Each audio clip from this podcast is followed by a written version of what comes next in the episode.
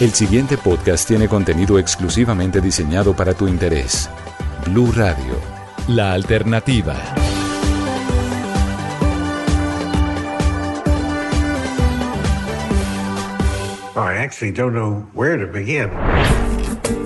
I had to accompany my wife to the San Sebastian Film Festival. She did the press. Hola a todos y bienvenidos a una emisión más de la Caja de los Cómics, el espacio de los podcasts de Blue Radio dedicado al cine, al anime, a los cómics, a la fantasía, a los videojuegos, a las series, a todo esto que nos gusta tanto, que nos saca de la monotonía y que nos lleva a lugares mejores, a lugares donde todo es posible. Hoy tenemos un invitado muy especial, un invitado de lujo acá en la caja de los cómics, porque tuvimos la oportunidad de hablar con el aclamado director Woody Allen, el neoyorquino, el responsable de tantas películas como La Rosa Púrpura del Cairo, como Días de Radio, Vicky Cristina Barcelona, tantas películas que están en el haber de este neoyorquino. Y pues tuvimos la oportunidad de hablar con él eh, por teléfono desde la ciudad de Nueva York porque está estrenando a nivel mundial y pues en Colombia también ya se estrenó en América Latina una película que se llama Rifkin's Festival, un romance equivocado. Esta es una película, la más reciente de Woody Allen, que lanzó antes de la pandemia, pero pues por todo lo que ha tenido el COVID, tuvo que aplazarse su estreno y pues finalmente llegó a las salas de cine y pues ya la podemos ver en Colombia y gracias a ese estreno tuvimos la oportunidad de hablar con él acá en la caja de los cómics. Le preguntamos muchas cosas, pero la primera fue acerca de su película, acerca de Rifkin's Festival. Y le preguntamos si él cree que las relaciones, como hemos visto en la mayoría de sus películas, siempre tienen un lado agridulce y esto fue lo que nos dijo. I think love in my films is uh, as it is in life. There's uh, there are wonderful moments and uh, sad moments, disappointing moments, and you know. It's, Aquí lo que nos dice Woody Allen es que cree que en sus películas se muestra que en la vida hay momentos maravillosos y momentos tristes, momentos decepcionantes. Dice que es una cosa complicada, porque uno siempre está tratando con gente que es complicada, todo tipo de personas con necesidades, ansiedades, deseos y ambiciones, y ellos tienen que unirse y mantenerse juntos, funcionar juntos. Y dice él que es una cosa muy complicada. Algunas veces las parejas tienen suerte y algunas veces no.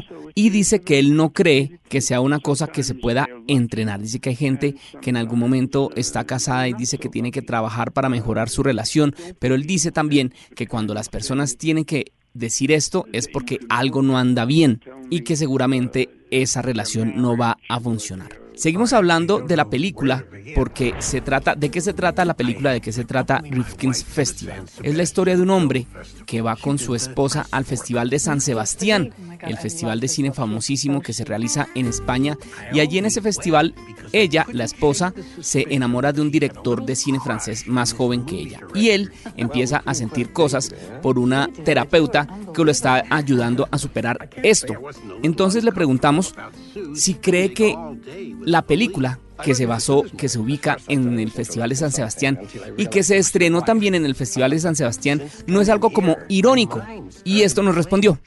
well, uh, yes, I think you know the reason I did it is the Spanish people uh, financed uh, the movie. They they put up the money to make the movie, and then one of the conditions was that I work in Spain.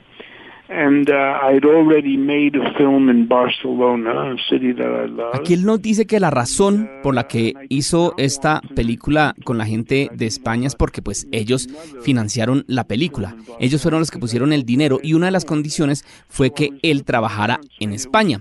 Él ya había hecho una película en Barcelona, recordemos Vicky Cristina Barcelona, una ciudad que él ama y que pues no quería volver a hacer una historia en Barcelona. Entonces buscó más ciudades, más opciones y recordó que alguna vez había estado en el Festival de Cine de San Sebastián y pues por eso decidió hacer su película allí. Pero pues que también él busca que haya una historia y que pues que esa historia tenga que ver con el sitio en donde él rueda. Entonces pues que Finalmente se mudó a San Sebastián por un mes y pues se estrenó la película allí en el Festival de San Sebastián. Sin embargo, él lamenta no haber podido asistir a ese estreno, a ese lanzamiento mundial por cuestiones del coronavirus. Dice que todos los teatros tuvieron que cerrar dos días después de que su película se estrenó en los teatros y pues que más adelante ya los teatros empezaron a de nuevo a abrirse, pero con una ocupación del 50%, como también pasó por acá en Colombia. Entonces pues que eso ha sido muy duro, pelear contra el virus precisamente en las salas de cine ha sido muy duro, pero que le hubiera encantado estar en San Sebastián, pero pues que en medio de estas circunstancias sanitarias no se pudo hacer. Yo aproveché para preguntarle acerca de cuándo podríamos ver una historia de Woody Allen basada en América Latina o contada en América Latina, que su escenario fuera cualquiera de las ciudades tan bonitas que hay aquí en nuestro continente.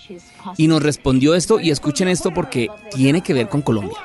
That is a possibility. What would have to happen is someone from one of those countries would have to, you know, call and say, if you film here, we will finance your film. That's one, because, you know, films are expensive. Él dice que no descarta la posibilidad, que lo que tiene que ocurrir es que alguien de uno de esos países lo llame y le diga que va a financiar su película. Entonces, cuando eso ocurra, él no tendría ningún problema en trasladarse hacia la ciudad de la que lo estén invitando.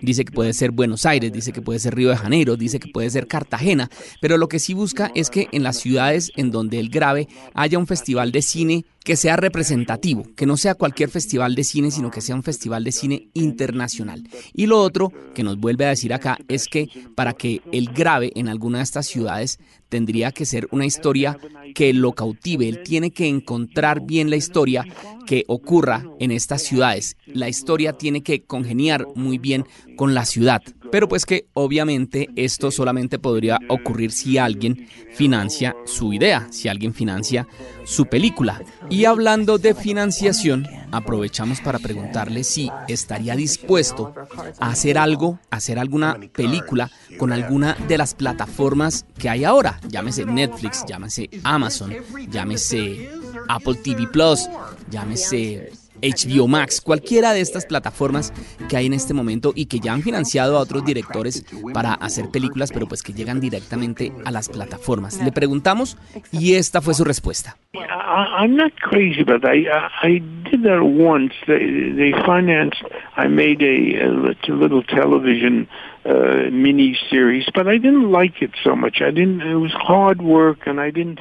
Él dice que no está tan loco, pero pues que él ya hizo alguna vez un trabajo, un proyecto, una serie para la, una plataforma que fue Amazon y pues que no le gustó mucho dice que es un trabajo muy duro y pues que definitivamente eso no es para él. Dice que a él le gusta trabajar abiertamente en sus películas, que mucha gente vaya a verlas a la gran pantalla. Dice que no le gusta la idea de trabajar todo un año para una película y que luego esta vaya al cine por tres semanas y después vaya directamente al streaming o que ni siquiera dure tres semanas en cartelera y que ya vaya directamente a la plataforma.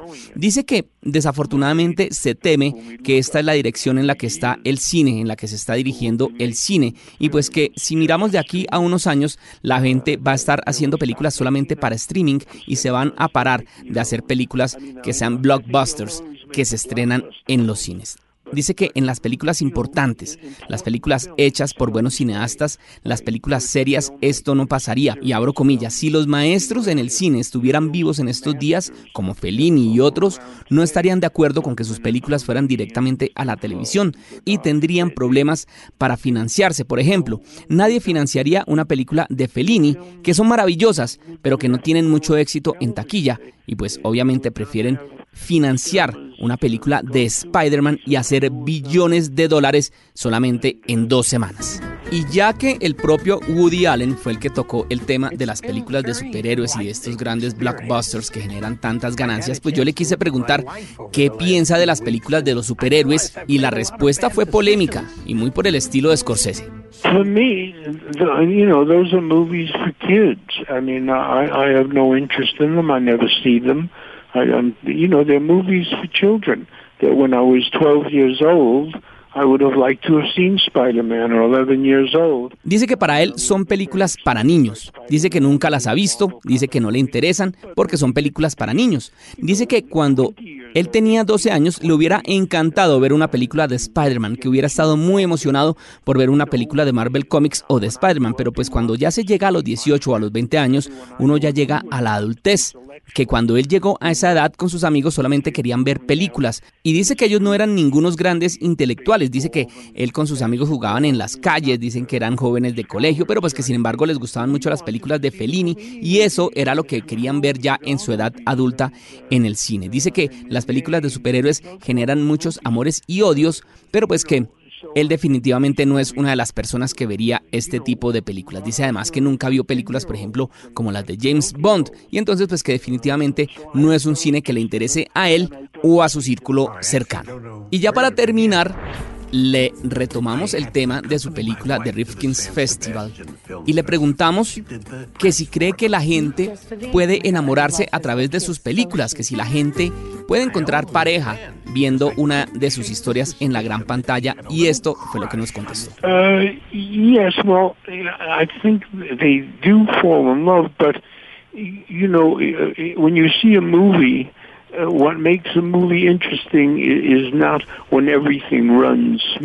Él dice que sí, que él cree que eventualmente una pareja podría enamorarse viendo una de sus películas, pero pues que cuando se ve una película lo que la hace interesante no es que todo vaya suave y sin problemas. Uno se aburre si la gente conoce y la pasa bien sin ningún problema. Lo interesante son los problemas que tienen las parejas, si van a ser capaces de superarlos con su amor o si los problemas definitivamente acaban con ese amor.